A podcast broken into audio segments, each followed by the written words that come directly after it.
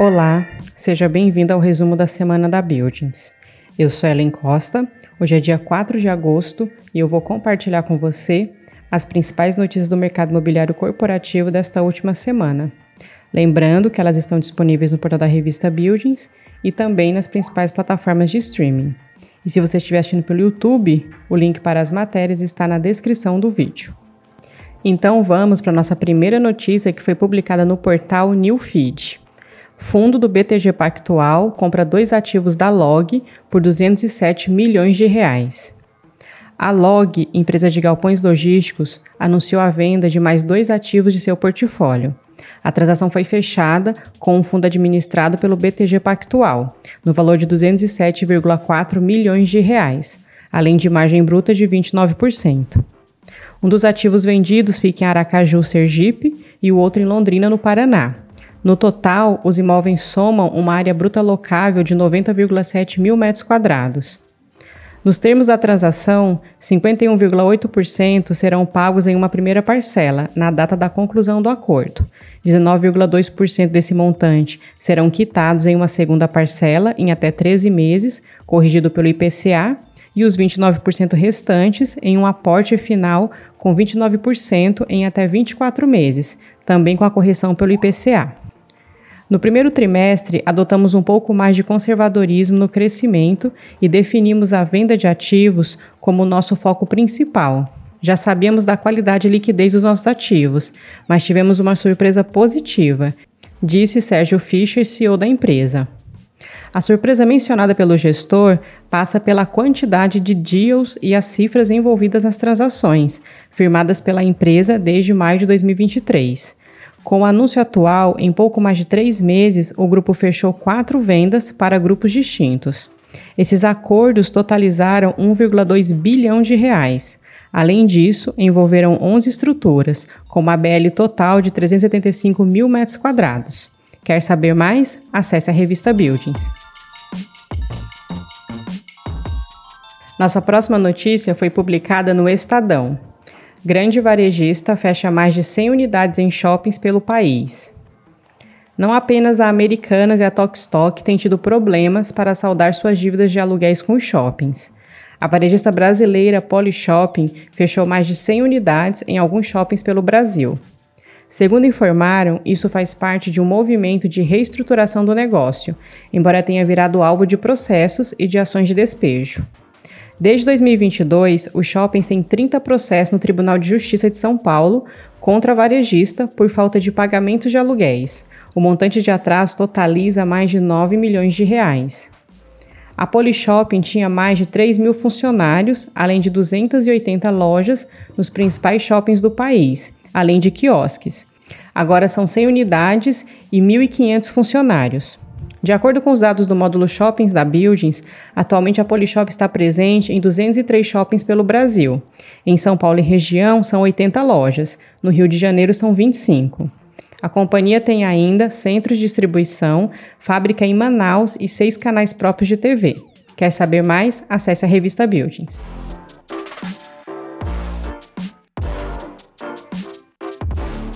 Nossa próxima notícia foi publicada no portal da revista Buildings. Novo empreendimento logístico é entregue 100% locado em São Paulo. O setor de galpões e condomínios logísticos segue aquecido no segundo trimestre de 2023.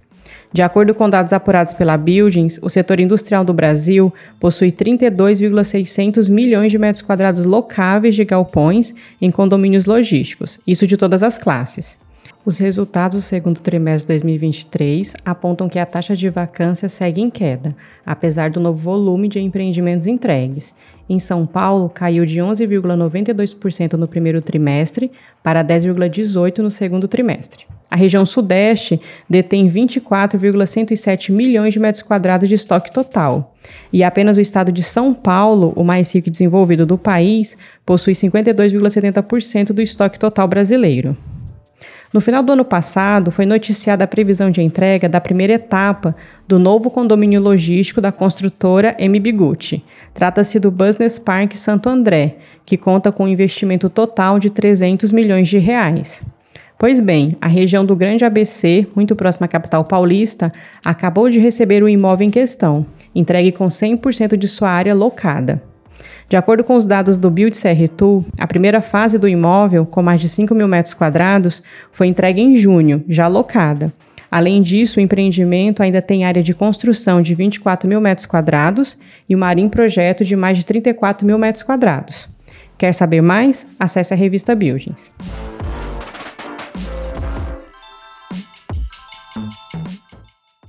Nossa próxima notícia foi publicada no Estadão. Venda dos últimos shoppings da Tenco causa problemas ao Bradesco.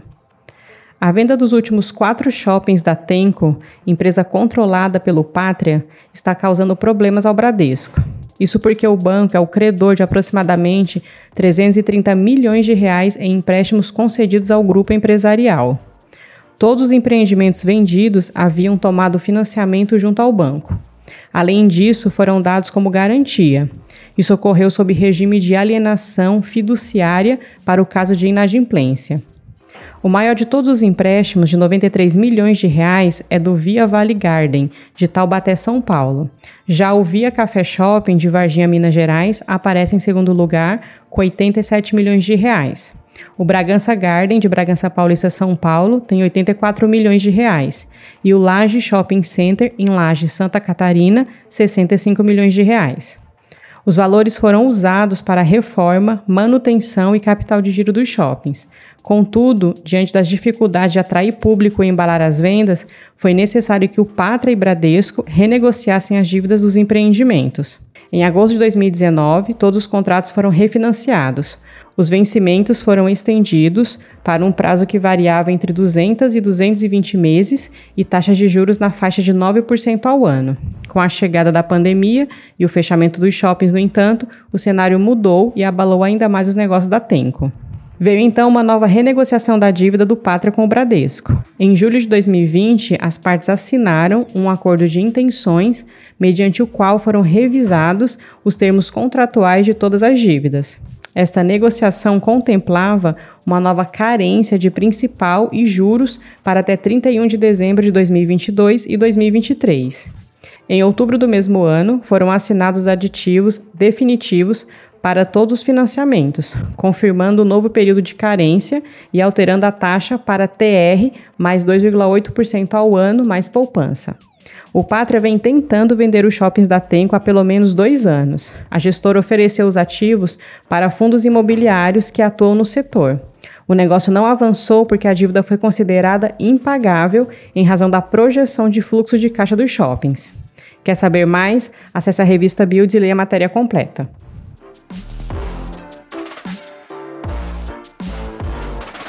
Nossa última notícia foi publicada no Infomoney. Mercado Livre tem salto de 113% no lucro no segundo trimestre, para 261,9 milhões de dólares. O Mercado Livre teve crescimento de 113% no lucro líquido do segundo trimestre, frente ao mesmo período do ano anterior, para 261,9 milhões de dólares. Isso aconteceu diante do aumento da receita no marketplace e melhora nas operações do braço financeiro do grupo, de acordo com o balanço publicado pela companhia. A estimativa média de analistas era de um lucro de 227,6 milhões de dólares.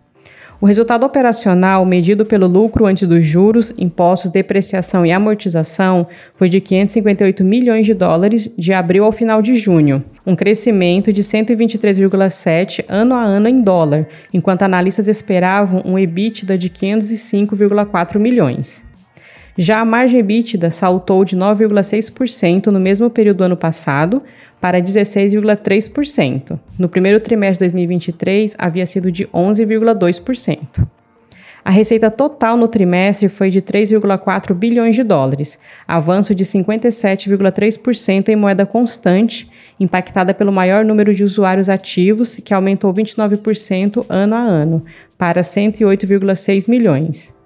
De acordo com os dados do Build Serretu, a ocupação industrial do Mercado Livre corresponde a 1.337 mil metros quadrados, distribuída em 46 imóveis. No segundo trimestre, a varejista alugou 9 mil metros quadrados no Nova Lima Business Park. Já a ocupação de escritórios corresponde a 13 mil metros quadrados. Para saber mais, acesse a revista Buildings. E antes de finalizar, te convido para conferir os artigos e outros conteúdos e notícias disponíveis no portal da revista Buildings e também no nosso canal no YouTube. Então por hoje é só. Vou me despedindo por aqui. Espero que você tenha gostado do nosso resumo. Sou Ellen Costa. Te desejo um excelente fim de semana e nós voltamos a nos falar então na próxima sexta-feira. Um abraço e até lá!